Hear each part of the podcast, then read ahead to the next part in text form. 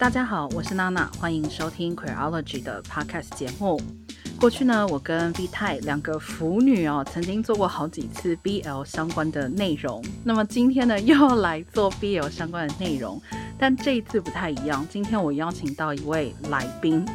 那介绍来宾之前啊，还是要先给大家一点背景资料，就是关于什么是 BL。当然，可能有朋友听过我们之前的节目，或是你本身是腐女或是腐男的话，就觉得哎呀，这个我很清楚啦，你不用告诉我。那如果你不知道什么是 BL 的话，其实这是 Boys Love 的缩写。那它是一种以描述男性跟男性罗曼史为主的一种创作文类。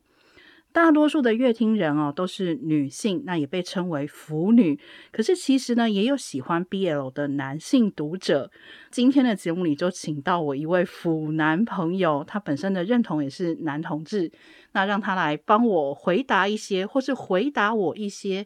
对 BL 的疑问吧。那我们先来欢迎来宾，他是台湾同志咨询热线的秘书长小杜。嗨，娜娜好，各位 Queerology 的听众大家好，很高兴有机会能够来上这个节目谈 BL。对，其实小杜是我们的老朋友，以前也来上过我们节目哦。但是今天其实主要是请他以腐男的身份出场。哎，腐男这个身份对我来讲还蛮特别的，我好像没有认识其他公开以腐男身份跟我认识的朋友。对啊，好像真的比起腐女来说，腐男又就比较少跟低调一点这样子。嗯，我自己身边就是像热线这边，其实是有认识有一些腐男，他们也是男同志啊。嗯，那小杜，你从什么时候开始看 BL？你有没有特别喜欢什么类型，或是你现在心里面最喜欢的作品是什么？我第一次看到 BL 应该是我国三的时候，因为毕竟。我的年纪就是比较长一点，然后呃那个时候是发现说，哎、欸，好像有这种漫画，但是我不知道内容是什么，我就跑去漫画店买了一本，嗯，《冰之魔物语》吧，我记得，对，就很早很早很早很早，对，那个时候就是还是用一种就是有点开玩笑说，哦，怎么有这样的漫画，然后跟同学分享，然后就是说，哦，这样子，就是因为我那时候其实已经开始知道说我自己是喜欢男生，可是我又不敢跟同学说。嗯对，然后我那时候就是又更多一点想要探索自己的情欲，然后就买了漫画。但其实我必须说，那个漫画不是我喜欢的那种风格，因为它画得太没性，呃、下巴实在太尖了。对，然后我真的开始看比较多，应该是从高中开始。嗯，然后我记得有一个很影响我很大的一部 漫画，叫做《绝爱》。我现在是不是感觉很像在讲古？然后那之后，我其实就开始就是会去买一些 BL 漫画，然后也会去漫画店租，嗯，对，所以其实就呃越看越多这样子。我最喜欢的类型，认真的说就是肉本。真的吗？肉本吗？对啊，毕竟本人是男同志嘛，所以不好意思。Oh, 但而且那个肉本当然是希望他画的是有点美型.但是他希望他画的比例啊，跟他的互动等等的，都是一个可能更跟男同志的性比较。接近一点的版本这样子，嗯，对，然后包括就是人人物的描写啊、身形啊、肌肉等等的，因为我知道说 BL 其实有很多类型嘛，然后有一些是真的就是非常非常美型的，然后有一些是相对来说现在已经跟比如说 gay 看的漫画这种 G 漫比较接近一点的。对，那我就比较喜欢看这种比较接近一点的。然后我最喜欢的作品，我比如说，呃，其实有不少。然后我印象蛮深刻的有一本是，也是蛮早期的，叫做《纽约纽约》。嗯，那《纽约纽约》对我来说，我觉得它蛮好，是因为它在呃那个时候，可能九零年代吧，就已经有描述，因为它两个主角是在呃美国生活的外国人。对，然后他就在描述这两个人之间的感情，而且他其实里面有谈到一些社会议题，甚至里面有提到艾滋这件事情。对我来说，我就觉得说，哎，感觉跟现实生活又更贴近一点这样子。嗯。那当然也是有里面的浪漫爱的部分，那我就觉得我蛮喜欢这样子的呃作品。不过他的那个肉就相对没那么多啦。对 对，小杜刚刚在讲这些作品的时候，我一直在笑啊，是因为我跟小杜的年代是一样的。我记得我们是一样大吧？没错，没错，没错。所以《冰之魔物语》确实也是我早期就是刚开始接触 BL 的时候看的作品。嗯，然后包含像你讲这个《绝爱》，嗯，《绝爱》我觉得对我来讲，与其说是嗯。影响我很大，或者说是让我更喜欢 BL。其实我觉得它给我造成的是震惊感，就是我 觉得绝爱那个故事，我看完之后一直处于一种震惊的状态，因为我不太能够理解那种极度的占有欲。然后或者是像小杜还讲到这个纽约纽约，也是比较早期的时候非常具有代表性的作品。对。然后我觉得很有趣的一点是，这些作品其实反映了就是 BL 这个文类下面。它的种类就是非常非常的多元，对，就是它从描述关系性的也有，然后也有非常脱离。写实的，就是呃，可能是极度浪漫化的，或是美型化的，然后也有像就是呃非常肉欲的，以 H 就是以性场景描写为主的，对，然后也有像这种可能可以涉及到议题，然后非常生活层面的，而且我觉得真的很多元。到后来我看到有一些，比如说是同人本，然后大家会开始画，不只是男跟男，还有各种的。比如说漫画角色的护工啊，嗯、或者是甚至有人画的是什么国家跟国家，把国家拟人化啊，对，或是什么把什么橡皮擦呃拟人化之类的，就是各种各种东西都可以补这样子。我真的觉得大家的想象力超级强这样子。对，以前有一段时间不是有那个学校系列吗？就是把台湾的各个那个大学。然后拟人化，然后也是攻来攻去的，还有捷运也是啊，对，对，我实在是不能想象，就是他们到底怎么决定攻守。对，那但是其实小杜刚刚还提到一件事情，也是我今天做这期节目的算是原因，就是。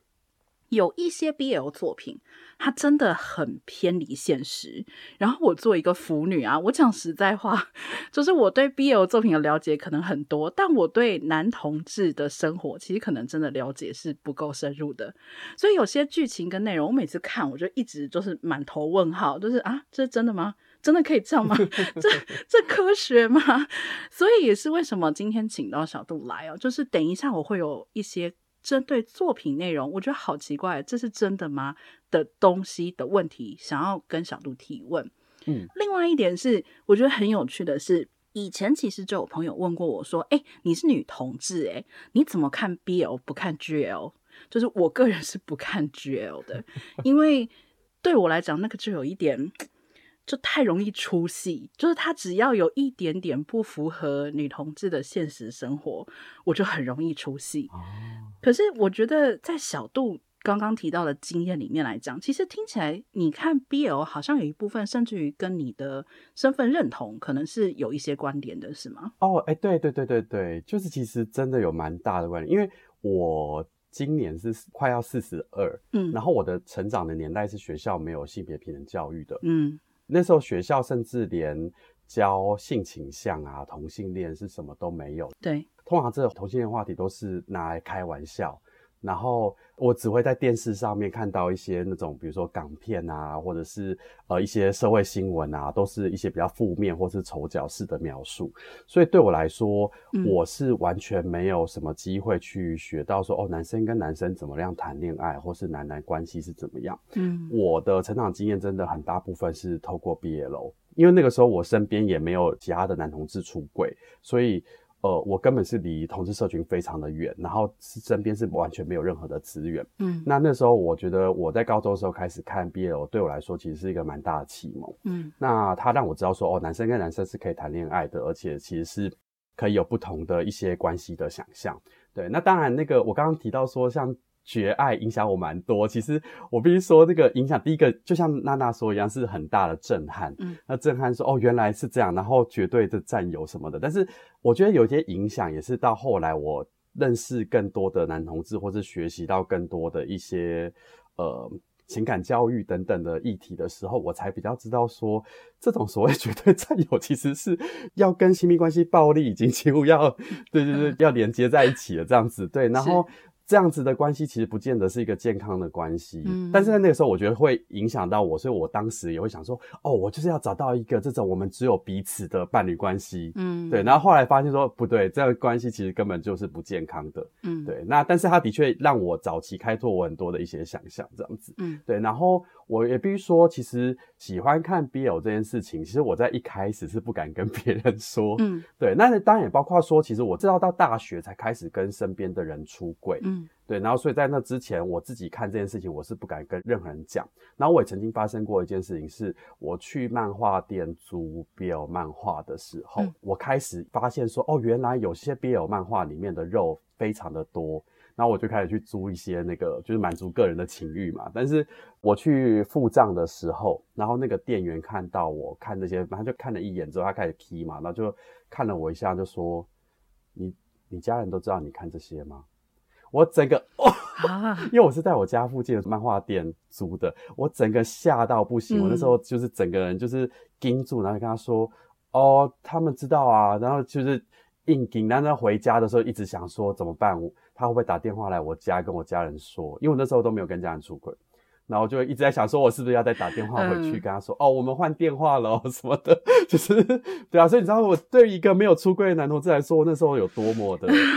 惊吓这样子，对啊，然后到后来开始加入到同志社群，比如说来热线当义工等等的时候，其实我觉得在一开始我也不太特别会去讲我喜欢看 BL 这件事情，因为我就觉得说，哎，不知道大家是不是可以理解。但是后来才发现说，哎，其实，哎，有不少人跟我都有一些类似的经验，就是像在热线里面，其实是有一些呃男同志他们也是会看 BL 的，只是大家之前可能就不太会讲，但现在随着腐文化越来越。蓬勃，然后关于 BL 讨论越来越多，我觉得愿意去分享自己有看的人也会越来越多，这样子。没错，这个是单纯我个人的一个好奇点，因为我们知道 BL 的创作者是以女性居多。你身为一个男同志，在看这些女性创作的 BL 内容的时候，你会觉得有隔阂感吗？就是你感觉到符合现实的比例跟完全不符合现实的比例大概有多少？你有想过这件事情吗？啊，我觉得真的也是随着年代的推进，就是其实现在的作品越来越多有呃结合社会时事的啊，或是他们也有比较多一点对于男同志的了解，嗯，所以就是那个描绘的部分其实有越来越靠近这样子。但早期的话，真的就是比较有多一点是可能呃，就是女性作者自己的想象，然后。嗯我自己比较不喜欢看的一种版本是那种就是攻受的那种描绘，就是非常就是很对应到，就感觉很像是那种我们一般在想象男性跟女性那种很比较保守或者比较传统的那种想象，就是哦男强，然后女非常的弱，然后女很娇小的那种感觉。然后我觉得那样子，他把他这样带入到那种 BL 的时候，你就会觉得那个瘦的部分，他根本其实就是。只是换一个性别，其实他根本就是非常非常女生样这样子。那那种对我来说，我就觉得他太像异性恋漫画，对，就不是我比较喜欢的。嗯，嗯对，这个一般在 BL 里面，我们叫强攻弱受的标签，就是确实这是一个蛮，甚至于我可以说蛮主流的一个文类。尤其日本 BL 漫里面有那种，就是那个真的画出来，其实我不知道这个角色的性别设定是什么。对对，就是其实会有一种混淆感啦。刚好小杜提到这个，其实也跟我想问你的第一个问题是有关的，就是。在 BL 里面啊，有所谓攻受的角色，攻也就是指在性关系上采取主动的那一方，嗯、那受基本上是比较被动的那一方。对应到现实生活中，其实就是男同志的一跟零。嗯、我看好多的文跟漫画，就是那个零跟一都分得非常清楚，就是好像你如果是一个零的话，你永远都是被动方，然后你是一个一的话，你永远都是主动方，就是攻跟受都不会互换。这是真的吗？零点五真的这么少见吗？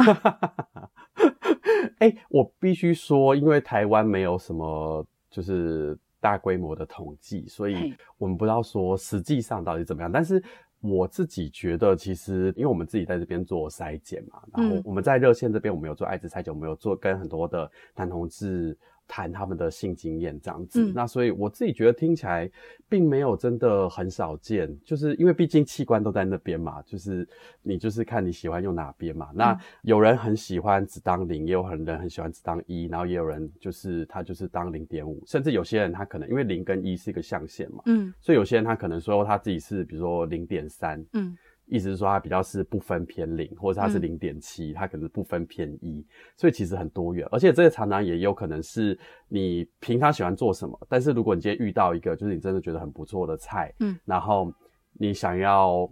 试试看不一样的，也是有人。像我们也听过有些人，他平常真的当零号，可是他对方就是很希望他当一的时候，也许他可以反串试试看之类的。对，所以然后除了这之外，我必须说，不是所有的男同志都喜欢肛交，嗯。然后也不是所有男同志都一定会肛交，嗯，因为像大家知道说零号的英文是那个 bottom 嘛，那一号是 top，对。对。然后其实在国外有一个词叫做 side，哦，对，S I D E，side 的意思就是说他不做衣领，他不肛交，嗯，但是可以做其他的事情，嗯，对。所以，然后我记得之前看国外口红机也是有看到说，其实是有一定比例的男同志他不肛交，嗯，或是他不喜欢肛交这样子，嗯，对啊。然后，如果今天是说社群统计的话，台湾我现在没有想到比较呃明确的数字哦。嗯、那大部分都是听大家身边人口耳相传，有些人就说哦，零好像比较多，一比较少。可是我觉得这个真的就是个人的，因为你毕竟就是你个人遇到，你可能就是很你想要约的时候，你没有办法很快约到你想约的人，你就会觉得说是不是都这样这样子？嗯，对。那像 Grindr 是一个。全球男同志都会使用的一个那个交友软体哈，然后在、嗯、呃各国都还蛮蛮红的。那 Grinder 的话，它之前就有统计了全球大概一千三百万他们的用户，嗯，那大部分就是男同志啊、双性恋啊，有一些跨性别酷儿用户的性爱，很有趣，嗯，不同的国家比例不一样，不一样，哦、真的、哦，对对对对对对，这是我看新闻的，他说像有些地方，比如说摩洛哥、印度、奈及利亚、智利、以色列这些地方的时候，登录一号的用户比例最高。然后，如果是在越南、瑞典、泰国、秘鲁、南非登录零号的用户比例最高，然后委内瑞拉、瓜地马拉、阿根廷、墨西哥跟澳洲不分的比例最高。那我不知道台湾是怎么样，嗯，当然，因为它其实也不能完全推锅到母群体嘛，因为毕竟使用 Grindr 的用户，我猜还是会是以比较容易上网，然后知道怎么使用手机的这些呃男同志为主，所以他应该还是年纪上面还是会是呃以偏年轻，然后到可能中年为主这样子，嗯、对啊，那就可以看到，哎、欸，不同国家的那个比例就不一样，所以这个事情真的就很难说，嗯、我觉得可能跟各地的一些性文化。也可能也都会有关系，这样子。嗯，好，这一条在我看的文章里面，我就要稍微把它划归到不太写实的部分，因为我真的看了 好多文，都喜欢强调说啊，就是遍地飘零，然后很难找一这样子，所以嗯，听起来可能跟现实的情况会有一点差距哦。也希望有机会的话，台湾能够自己做一个男同志的社群统计。就身为腐女，我还蛮有兴趣想要知道的。嗯，好好，嗯，好。那第二个问题呢，其实是我个人看 BL 的一个算是雷点吧，就是现在有很多 BL 作品喜欢强调洁，就是干净、洁净的那个洁。嗯这个意思是指主角攻受除了彼此没有跟其他人发生过性关系。我其实超级雷这个，就是我作为一个女性，我非常不能接受这种贞洁贞操的观念，就不管放在谁身上。所以即使出现在 BL 里面，我也是觉得不能接受。嗯。在这个节的前提之下呢，BL 作品现在就出现很多惊人的设定，什么二十好几岁，然后没有过性经验。那当然我知道每个人的情况，啊、像那个什么樱桃魔法，对，对对对对对对，什么、啊、呃三十岁之前就是没有发生性行为就变成魔法师嘛，对对？对。可是你看，像像那部作品里面呢、啊，我觉得我可以接受他描写的是一种。个人的特定情况，因为我相信一定有人是这样，就是大龄，但是没有发生过性关系。可是像《樱桃魔法》这个影片里面，他没有去强调另外一方的结嘛，就是对，没有。没有，因为角色设定有一个人是没有过性关系，但他不会去强调说哦，另外一个人没有过情感经验，也没有过性关系。但现在很多 BL 作品雷到我，就是，嗯，他就是要非常清楚的去强调说哦，两个人只有彼此，从来没有过别人。然后我就觉得哇，这好可怕哦！这个是不是？我会看到有些作品，他会直接在那个文章上面就直接标注说是双结，对，对不对？就是说两主角他们都是没有发生过性关系这样子。这是不是其实也超级偏离现实啊？呃，就应该说一个人的结，如果你真的要用就是没有发生过性关系这件事情的话，那他当然就是嗯。他只要跟一个人发生过之后，他就不是结的这个状态。对，对我必须说哈，就是我觉得，如果单从男同志的角度来看的话，其实呢，嗯、男男的性是有非常多需要注意的细节的。嗯，包括说你怎么样清洗，怎么样放松，嗯，怎么样。润滑怎么样进入？然后如果你要做一零，你你要进行插入式性行为，你要抽插的过程，你要怎么样去做？然后还有一些安全性行为要怎么样注意？然后观察对方的呃敏感带啊，然后去怎么样的取悦彼此，这些其实是有非常多 要注意的细节。但不止男男，我相信男女女女都是。对，那当你今天如果是两个人都双结的时候，嗯，你要怎么样知道怎么做？我觉得这些漫画通常也不会话说哦，他们会在事前做非常多的功课，比如说认 真的去看一些网站，或是查很多书。嗯、通常就是真的就是发生的时候，发现说哦，两个人都没有经验，可是很自然而然的就，哎，一切都非常的顺畅，然后一切就是都很完美，而甚至甚至最后两个人还一起射这样子，就达到一个就是哦。但我觉得这件事情是蛮不合理的，对对啊，而且其实性行为的过程其实有很多可以学习跟参考的机会啊，那。我觉得，如果说一直是呃过度描述说哦两个人都是双结的情况的时候，其实好像呃有点可惜，嗯，对，嗯，其实是对我其实觉得，当你有越来越多的经验的时候，你反而是能够更知道说自己喜欢什么，不喜欢什么，而且特别是不喜欢什么，我觉得这一点很重要，是。然后你怎么样去跟对方表达说你想要怎么做，不想怎么做等等，然后去取悦彼此，对啊，所以。双节可以当做是某一种幻想，但是我们可以多看各种不同的呃性爱模式，这样子。是因为确实，我觉得所谓的这个双节里面呢、啊，它包含两个层面，嗯，就很多人幻想的是身体上的唯一，还有精神上的唯一。嗯，但其实不管是哪一个，就于我个人而言，我觉得这都是一种。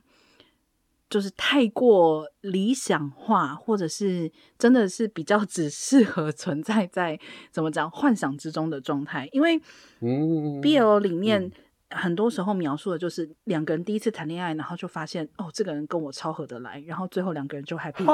happy ending。我我觉得这个确实，如果成为一种模板的话，是非常限缩我们对亲密关系跟性关系的想象。哎、欸，真的，像比如说我早期看《绝爱》，这个就深深就是会影响到我，我就会觉得说，哦，我就是要找到那一个人，然后我们就是彼此只有唯一，然后我们就是彼此非常适合对方。可是其实真的就是当、嗯、呃有比较多的一些不管是关系或者是性经验之后，你就知道说，其实这件事情真的就是要互相的去了解、跟磨合、跟学习。嗯。像包括关系也是，其实我身边真的有听到有一些从一开始交往，嗯，就在一起，然后一直到最后的人，嗯，有，但是其实真的蛮少的，嗯，对，然后大部分人可能都是在一段一段感情之中，你才比较知道说自己就是一样的，你自己是什么样的人，你想要的关系是怎么样，你不喜欢关系怎么样，然后你开始，呃，有对自己有更多的了解之后，那你可能。在跟下一个对象在交往的过程中，你可能也比较能够去表达自己的喜欢跟不喜欢，然后关系可以能够有更多一点认识。嗯，那我自己身边有认识不少的男同志朋友，其实他们可能在光是认识彼此到交往的中间过程，其实非常的短。嗯，那如果说你在前面你认识彼此时间这么短，就是你就会把这些要认识彼此的这个过程都会留到你们两个在一起之后，嗯，那就会遇到比较多的一些可能原本对彼此的想象，嗯，到破灭，到在认清现实，然后到在就是认真正的认识彼此，在那个过程中就会出现一些磨合，然后很多就会觉得说，哦，那我们就是不适合啊，我们就是、嗯、我对啊，就是他跟我想的不一样，我们就是不适合彼此。其实我们没有那么对，然后就就分手，对啊。嗯、那其实这样子就蛮可惜的，对啊。所以其实我我是觉得还蛮鼓励大家，如果说真的是交往的话，最好是先交朋友，然后认识彼此久一点之后，才进入到下一个阶段。我觉得那样子你才不会说把真正认识彼此这件事情留到后面。嗯，对。那可是像这样子情况的话，在那个。BL 漫画里面可能很多时候都是哦一见钟情，而且就是到后面就在一起这样子。那当然，那就是一个比较浪漫的幻想，这样子可以理解。但它跟实际上的状况是不一样。嗯，对。而且其实我我个人对“结”这个字这么反感，或者说这么雷，是因为我觉得比起比如说处男处女这两个词，我觉得“结”已经甚至于是带了一种道德的判断。就是、哦、是对，所以我非常不能接受这个东西。可是 我也听过一种说法，就是有的人认为说这个节的设定啊，其实是女性创作者的反扑，因为以前在社会规范也好，或是各种作品里面，都是女人被要求要贞洁，所以那现在女性成为主要的这个内容生产者跟消费者的时候。就觉得，哎呀，你看，那所以我也来，就是要求男人要结哦。我是不接受这个说法啦，但是我不晓得，如果像你身为腐男或是男同志的话，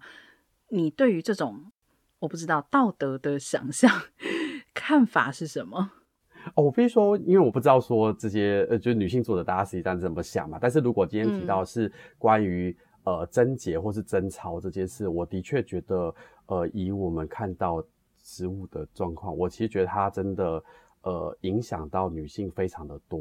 而且整个台湾社会其实是不允许女性去好好去谈性，然后也不允许女性发生过多的性关系，嗯、然后不然你就很容易会被道德评价为可能是什么。淫乱啊，或者是什么什么不好啊，等等的。然后，甚至有一些宗教，它可能会很强调，就是你必须要保有你的贞操等等的。嗯、对，那其实我觉得这个对大家来说都有过多的一些道德的束缚，然后也让大家会在发生性行为的时候有很多的压力。嗯、对啊，我觉得这个东西其实到。不管他今天是在什么样的漫画，在 BL 漫画里面，如果他也变成是一个哦这样子是比较好的状态，那我觉得那个的确好像又再次的去强调跟巩固这样子的一个彼此都是处子之身，然后第一次献给对方，嗯、然后是最美好的这个想象。我觉得这个想象是应该被打破的。嗯，对，因为当你一直有这样的想象的时候，就觉得说对大家来说会造成更多一些压力，这样子。是，而且像其实我们刚刚也提到啊，就这个节里面也有一种，就是一生一世一双人的那种浪漫爱的想象。哦，而且很多 BL 的结尾基本上都是求婚或是结婚。嗯，那我就有点好奇，台湾男同志就是去缔结这种传统一对一关系的比例。是不是真的这么高？因为如果你看 BL，你会觉得百分之一百都缔结了，就是一对一传统关系，嗯，或者是说，像台湾毕竟同性婚姻已经合法了，男同志社群在同性婚姻合法之后，对缔结一对一婚姻关系的看法是否也有改变呢？哦，哎，我先说，就是因为台湾是二零一九年通过同性婚姻嘛，嗯，先说数据好了，我前阵子看了，从二零一九年同婚通过到二零二二年底。呃的时候，台湾大概累积有九千多对的同性伴侣登记结婚，然后其中的男女比大概是一比二，嗯，所以大概男同志可能大概差不多三千对，女同志大概六千对这样子。对，我们身边也有一些男同志伴侣结婚这样子。那结婚这件事情，其实我觉得可能更多一点是对于可能彼此的关系能够透过法律，然后有一些权利上面的保障。对，那权利这件事也很重要，嗯、因为过去大家应该都有听过一些，比如说同性伴侣他们因为没有法律上面的关系的认定，所以去医院没有办法做医疗决定啊，或者探视上面遇到一些困难啊等等，然后或者是两个人一起有房子或财产，可是却没有办法共同持有等等的这些状况，这样子。嗯，对。那在目前我们也只有这个制度，但有婚姻这个制度底下，这些相对的权利义务的保障是比较明确的。嗯。但是，是不是大家都是走一对一关系？这个很难说。嗯，然后我自己身边看到比较多一点的在一起比较久的男同志伴侣，其实或多或少都有讨论过开放式关系的这个议题。嗯关系要不要开放这样子，然后也有一些人是的确就是走开放式的关系，嗯，那那个开放式关系有些可能是说我们俩在一起，然后呢，我们可能可以各自去跟别人发生性关系，但是就当然要安全这样子，嗯，然后有些人是觉得说，哦，我们甚至是更开放一点，是我们彼此是可以，呃，还有跟其他人发生情感上面的关系，嗯，或甚至有些人的关系其实是呃多个人在一起的这种多人的。呃，情感的关系这样子，嗯，对啊，所以其实关系还蛮多元的，嗯，其实说实在啊，你看哦，从二零二零一九年五月，对不起，到二零二二年底，大概目前男男同志结登记结婚累计大概就是三三千多对的情况之下，嗯，就是你相较于就是全台湾有两千三百万人，然后如果同志占人口的百分之百分之五百分之十的话，那如果里面一半是男同志。那你看起来这个数字其实落差蛮大的，是，对啊，是对，所以我必须说，婚姻是我们现在有的一个制度，然后也有些人是蛮希望进入婚姻获得保障，去巩固他们关系，但是其实可能也有不少人是目前没有对象，或是目前觉得。这个这样的制度并不是那么的完整的适合他这样子。是我其实觉得有一个很现实的问题，就是说这个可能也是跟小说还有漫画里面的差距，就是在于即使现在有了婚姻的制度，也不是所有的同志朋友都能够去缔结婚姻，他可能还是有出柜的压力，他可能还是有各种的因素，他没有办法透过法律来保护这段关系。我自己看 BL 作品，大多以结婚或是求婚为结尾。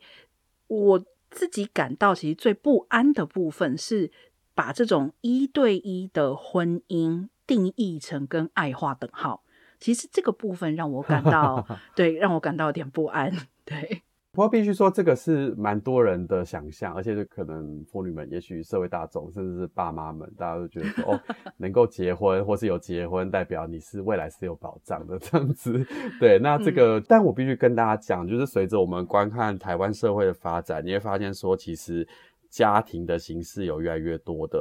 样貌，嗯，对，然后也有蛮多人是单身，然后有些人是有伴侣，然后有些人是有结婚，有些人没有结婚，嗯，对，所以其实幸不幸福这件事情，好像不一定跟结婚是直接画上等号。没错，啊，而且以前有一个笑话，嗯，我不知道小杜有没有听过，就是他们就开玩笑说，对父母亲来讲啊，同性婚姻合法的唯一意思就是，即使今天。我的儿子或是女儿要跟同性结婚，我现在也要帮他们找一个好的刮胡好的对象，就是 呃，这个传统的部分可能有时候真的很难动摇哦。嗯、好，接下来呢，可能几个问题会有一点像是嗯、BL 性教育小学堂，因为刚刚小杜其实也提到嘛，男男之间的性爱其实有很多需要注意的细节。然后，这其实也是我看 BL 算是大雷点之一，因为我真的看过那种就是完全匪夷所思的，就是润滑跟扩张的过程，然后我就整篇看不下去了，就是那种我会满脑海都是呈现，就是哦天哪，就是这个东西真的能用吗？以至于我无法继续看后面的情节。一般来说的话，我自己。就是作为一个腐女 浅薄的理解哦，男男的性行为之间应该至少会牵涉到事前清洁，嗯、然后润滑、扩张，然后还有比如说保险套的使用跟事后清洁。嗯、光是这几样哈，我真的就其实，在很多文里面，就是让我 觉得非常的疑惑。就比如说，我有看过事前清洁直接拿水管塞进去的，然 后。然后，或者是比如说，像刚刚提到说，哦，就是用完全我不能理解的东西来润滑。嗯、你说那种像一般你现在想象得到什么肥皂、什么洗发精、橄榄油，这个都已经是相对正常了。嗯、我真的有看过那种，我不知道你为什么会觉得这个东西可以用来润滑。然后还有还有一种描述是，我觉得是只存在于 BL 的生理想象。比如说兴奋之后，说小受会分泌肠液，就是 可以可以。对不起，我真的很想笑，说可以达到润滑的目的。还有一个我也不知道这个算不算商业传说，就是 BL 里面经常描写说，如果精液留在体内过夜会拉肚子。哦，这个到底哪些是真的，哪些是假的？OK OK，刚刚讲了很多嘛，然后我先讲，因为有一些我也有看过，然后我觉得很妙。像先讲那个关于清洁这件事情吼，就是对于零号角色来说，他有些人会做清洁，就是做所谓的灌肠，但是不一定要，实际上不一定要。就是如果说你平常排便顺畅的话，其实你就是做一般的肛门附近的清洁就可以这样子。但是有些人他会希望说他是在做爱过程中万无一失这样子，不要发生土石流什么情况，所以就会灌肠。嗯，那灌肠的话，其实它也是有些学问的。我们热线其实有一个网站叫做爽歪歪网站，大家如果有兴趣的话，可以上去搜寻一下。嗯、那这个爽歪网站是我们做用来推广男同志的一些安全性行为的一个网站，哈，那里面有蛮多的一些详细的描述。那先说那个观察部分，其实因为我们真的要清洁的，其实就是从那个肛门口到那个就是直肠的那一段而已。那直肠那段就大概十几公分，是对，所以你今天用水管进去，嘟进去。你可能会太快的就让那个水就进去你的直肠里面之后，它接下来就会一直往前跑嘛，然后往前跑之后，它就会进到下一个叫做乙状结肠的部分。就是你如果大家自己去搜寻那个肠道图的话，嗯、你会看到直肠接下来往上连接就到一个很像那个中文字甲乙丙丁的乙。乙状结肠的地方，那乙状结肠它就是有一个有个凹槽的部分。嗯、你那个水如果灌太多，你就会留在那边。你就想象很像水库，嗯，它就停在那边。那你即便说你就是灌肠，你把水排出来，你那个地方因为它积在那个凹槽里面，它它流不出来。当你今天在持续刺激肠道的时候，它才会肠道蠕动，它才会把水带出来。那是什么时候？就是当你在做爱、你在抽插的时候。嗯，对。可是那个时候，反而当你那个时候水被带出来，那才有可能发生土石流。嗯，所以有的时候所谓发生土石流，其实不是不清干净，而是太想清干净，然后放太多水进去。嗯，对啊，所以其实。关于那个灌肠部分，我们都有跟大家解释，比如说水不要太多啊，然后多次，然后让它排出来等等的，嗯、对，然后用水管真的完全不可行。好，再来是润滑的部分的话，那个润滑有各种的 润滑是没有错，但是应该说，如果你只要让它滑，那当然就是找那种会滑材质。嗯、但如果说今天这个滑牵涉到是说你要不要做安全性行为的话，那要注意的地方就是，比如说保险套它可以适用的。润滑液是哪一种？嗯、如果大家有学过一些关于艾滋的教育，你会知道说润滑液基本上要选水性的，嗯、或者是细性。细是那个细胶的细，嗯、是一个石在一个夕阳的细。对，水性或细性都是可以搭配润滑液使用的吼。那其他一些含有油性的东西都可能让保险套腐蚀。嗯、好，不过我自己也看到是说会在 BL 漫画里面画到。保险套的 作品好像不是那么的多，大部分都还是想象的是那种我们只有彼此，所以我们做爱也不会想到性病或是其他的议题这样子。对啊，因为没有怀孕的那个压力嘛，所以大家就尽情射体那这样子。对，然后对对对对，但如果实际上是男同志在做，其实会考虑到当然就是还有安全性行为，所以怎么样是可以搭配保险套使用，而且用这些东西是不要伤到你的肠道的。好，然后再来那个精液。留在体内过夜会不会拉肚子这件事情，哎、嗯欸，我必须说，其实是有些人反应是有的，而且不止男生，女生也有。然后我之前有上网找资料，好像是因为说，因为精液里面有一个叫做前列腺素，嗯、它会让你的子宫或是让你的肠子内部的平滑肌产生收缩这样子。嗯、那如果说你那个收缩频率太快的时候，就有可能会拉肚子，会腹泻嘛。但是这个情况基本上就是。可能无套性行为比较频繁，然后有大量精液进到体内的时候，然后留在那边，它比较有可能会有这个状况这样子。嗯，对，所以的确是有可能这样子。嘿，那另外就是后面流出肠液来润滑这件事，嗯，这个真的是 一个。非常就是，除非那个人肠躁症嘛，就是还是怎么样，就是 基本上就是肠液没有办法多到你可以作为润滑使用。嗯，男男要性行为一定需要透过一些其他的液体润滑。嗯，但是很多病友会话说什么哦，你的肛门流出蜜汁，嗯，然后汩汩流蜜汁或蜜液，然后汩汩流出来，然后还吃起来甜甜的啊什么的。这个真的完全是想象的，就基本上如果男同志可以在肛门流出这样子的液体的话，那就是。感觉 是一个蛮吸引人的事情，但实际上不可能啦，对，不可能。哦，小杜，我作为一个腐女看这种内容，我都会很尴尬哎。啊，你是一个 男同志的腐男，你自己看这个不会笑场吗？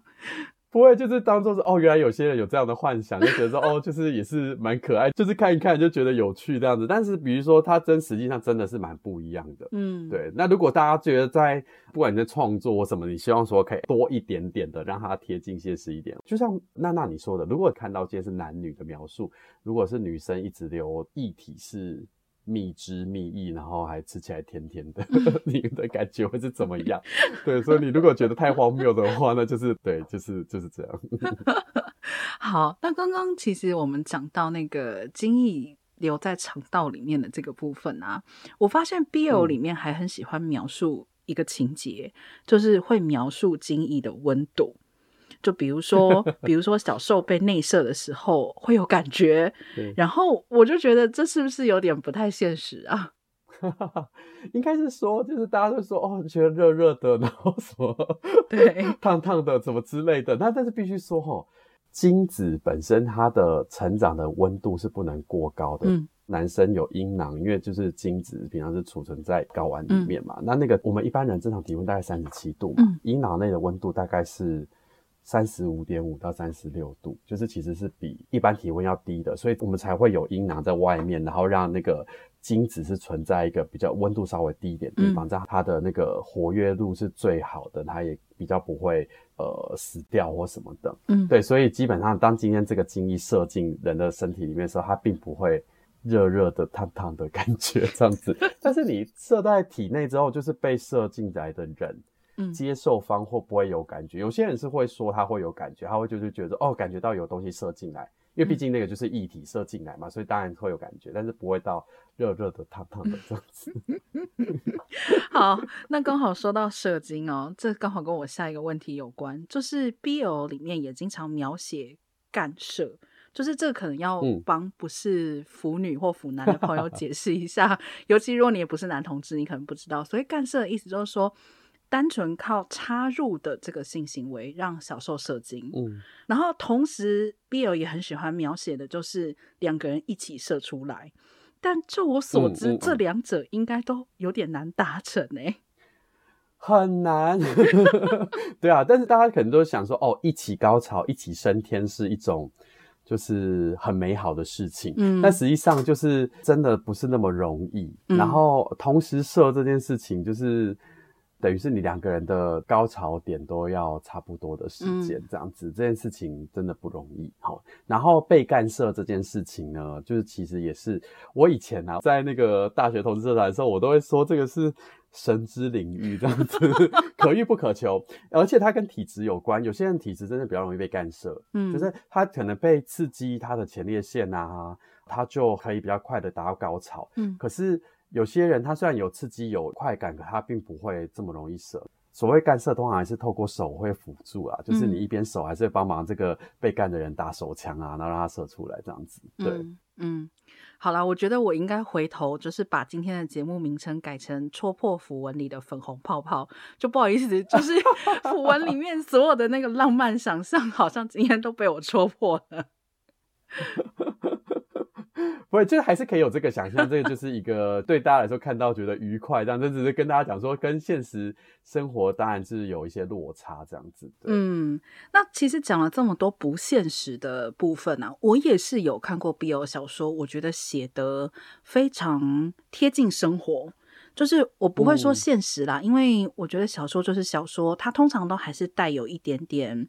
呃，比较美好的色彩，嗯、但这些小说里面有一些也会去处理相对比较现实的题材，比如说我曾经看过一篇小说，就描写对艾滋的绿病，嗯，然后里面就讲到说，就是因为非常担心，所以在发生没有使用安全套的性行为的隔天就去检验哦。嗯、哼哼那这个部分我知道，其实应该是不太标准的，嗯、但是。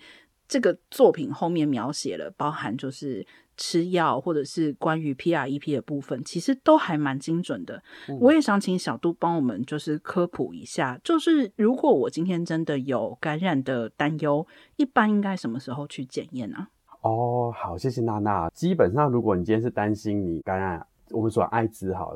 你可能有发生呃不安全性行为嘛？过去我们说不安全性行为指的就是可能没有使用保险套的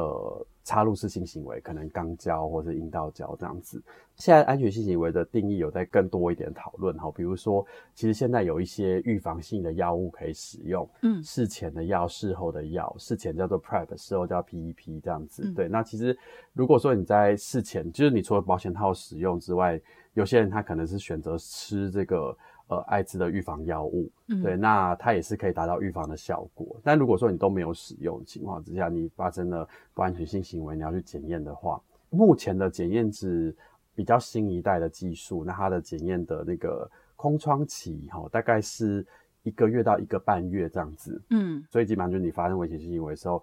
之后过了一个半月可以去检查。比较早期一点的检验技术是三个月。好，所以过去我们会跟大家讲说，你要过三个月才能检验，是因为那是比较早一点的技术，它只验抗体。那新一代的它有验抗原加抗体，就可以大概是一个月到一个半月可以验。好，嗯、那当然你如果真的要去做检验的话，就是要先呃打电话或者是上网去查，确定说你去要去的那个单位、医院或者是诊所或是民间团体，他们检验技术的空窗期是多久？这样子，嗯、对、嗯，好。那聊到这边，也让我想要问问看小杜，你作为腐男，你有没有看过自己觉得最雷、最匪夷所思的剧情是什么？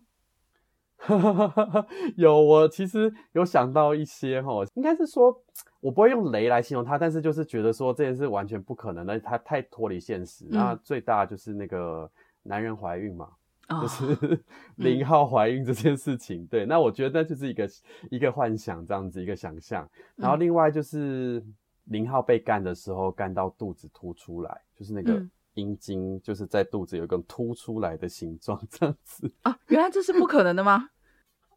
这不可能啊！就是你的直肠跟距离你的肚子中间还有很大一块空间，而且除非你被铁棍捅吧，而且 这是不可能，对啊，对，好。对，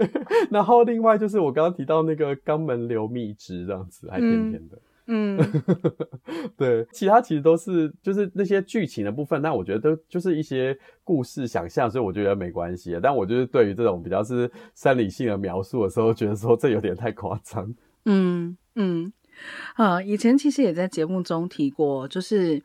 BL 小说虽然也受到既有的异性恋浪漫爱想象，还有互动文本影响啊，嗯、但很多时候是推翻这些性别窠臼啦。嗯，所以多数时候看 BL 让我很愉快。那今天这期节目就是刚好反过来，其实就是想要聊一聊 BL 里面复制性别刻板印象的部分。今天其实说的这些，可能我觉得比较不现实的地方啊，或是雷的地方啊，就是我觉得。嗯，大概都是借鉴了或借鉴了那种传统的对性、对浪漫爱的想象哦。嗯、也因此，真的要说哦，其实性教育跟情感教育真的不能单靠小说。就如果只看小说，就会像我一样哦，以为那个 小说的肚子是可以看得到后面插入了形状。等一下，等一下，问你一下，那如果说今天是女生被插入，然后到肚子凸出来，如果这样画的话，你会觉得如何？我只能跟你说，就是我确实有思考过生理上的不可能性，但是当你看到 N 百本小说都这样描述的时候，哦，你真的会被带偏，你真的就会想说，那该不会这其实是有可能的哦，哦，会不会是角度？会不会是角度，还是什么原因？我，我必须说，对，我觉得这很重要，就是应该说，我知道 BL 本来就是一种，就是。呃，浪漫爱的想象，然后也就是满足大家一些幻想或者是妄想，各种觉得很棒、喜欢的那个，不管是性或者是关系的状态这样子。那它既然是想象嘛，是幻想文本，我们就用奇幻文学方式去理解它，这个部分是没问题的。但是如果说有些人因为看了 BL，那他就用这方式去理解性教育的话，那当然就会。希望说，那这个相关的一些资讯或知识，可以再更贴近现实一些，或者更正确一些的话，会是更好的。就像比如说我，因为我自己对于性知识是很清楚，所以我可以知道说，哦，这些是幻想，或者这只是一个就是可能作者他觉得这样很棒的一个描述而已。那我就是看看就好，嗯的话，那我就觉得没关系。但如果说有些人他可能其实他对于性知识也不是那么了解，是他是透过看这些来学习的话，那这样子就会觉得说，哎，BL 也可以负担一些性教育的那个责任，这样子对，那那这部分就可以可以再多贴近一些现实一些会更棒，这样子。好，所以也是哦，就是其实我觉得我们要理解，像小杜讲的，在小说里面我们得到的可能是满足自己对浪漫爱想象的部分，但是可能不要太快的把所有的描写都当真。嗯，如果真的想要去了解性知识或是情感教育的知识，我觉得也要很清楚的可以去利用其他的管道，而不要把小说当成是唯一的管道。小杜本身是台湾同志咨询热线的秘书长，那我知道热线这边其实有做很多知识性的内容，包括像您刚刚前面提到这个爽歪歪的网站，嗯，就是在教育大家关于男男性行为的一些细节。有没有其他的一些热线资源，不管是呃性的知识或是情感教育的知识，可以跟我们分享呢？哦，好啊，就是也在这边跟大家那个介绍一下热线哈，就同志咨询热线。那我们是一九九八年成立，那是目前台湾算是经营比较久的同志团体，叫同志咨询热线嘛。所以我们一开始提供就是电话咨询的服务，只要是任何跟同志有关的议题，都可以打电话过来做咨询跟讨论。打电话过来的朋友，其实除了同志之外，其实也蛮多是同志的亲友，特别是爸爸妈妈们。对，你就是发现自己小孩是同志，不知道怎么面对，也会打电话过来。嗯，因为我们也有接艾滋性病的咨询，所以也有蛮多的朋友打电话过来问艾滋性病相关的问题。那其中大概有一半是同志，一半是异性恋。嗯，对，就我们并没有不接异性恋的电话这样子。对，所以其实这我们也做蛮多关于艾滋啊、性病啊、性方面的一些咨询跟讨论。嗯，除了这之外的话，我们的工作大概就是有分好几块。第一块就是针对同志，还有同志社群，还有同志的亲友。这边同志提到的是，比如说，呃，男同性恋、女同性恋、双性恋、跨性别，还有其他各种，就是比如说非二元的族群啊，等等的，就是广义的非顺性别、非异性恋的朋友，其实我们都可以来提供支持跟陪伴。嗯，那我们就有做电话咨询啊，然后也有做不同的支持性的团体啊，等等的。嗯，第二块的话是做社会教育，我们其实到学校里面去。然后跟大家谈认识同志多元性别的议题。